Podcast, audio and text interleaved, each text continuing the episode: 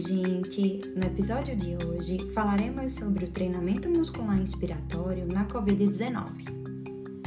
O treinamento muscular inspiratório deve ser preconizado em pacientes pós-Covid-19. Essa estratégia de intervenção é capaz de aprimorar não apenas a força muscular inspiratória, mas também a capacidade funcional pulmonar.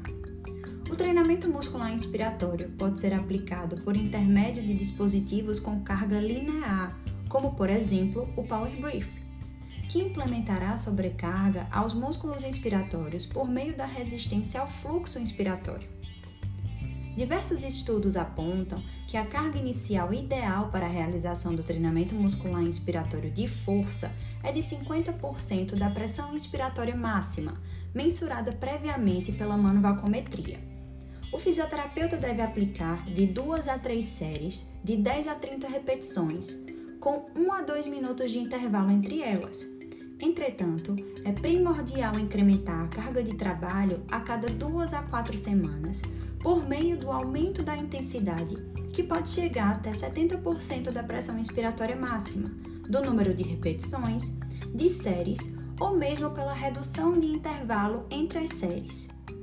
Ademais, pesquisas atuais apontam a importância do treinamento muscular inspiratório de resistência o qual deve ser realizado com a intensidade de 30 a 40% da pressão inspiratória máxima de forma contínua durante 20 a 30 minutos, apresentando-se como nova estratégia no arsenal terapêutico da fisioterapia.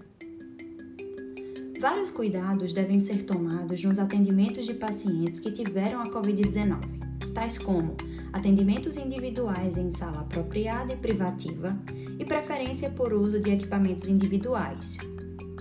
As intervenções fisioterapêuticas em pacientes pós-Covid-19 devem se pautar na correta prescrição de exercícios físicos específicos, associados ou não a técnicas relacionadas à natureza das sequelas do paciente, por exemplo, a ventilação mecânica não invasiva.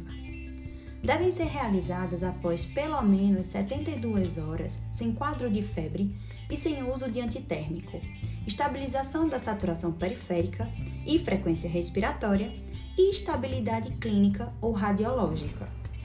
Então é isso, gente. Até semana que vem.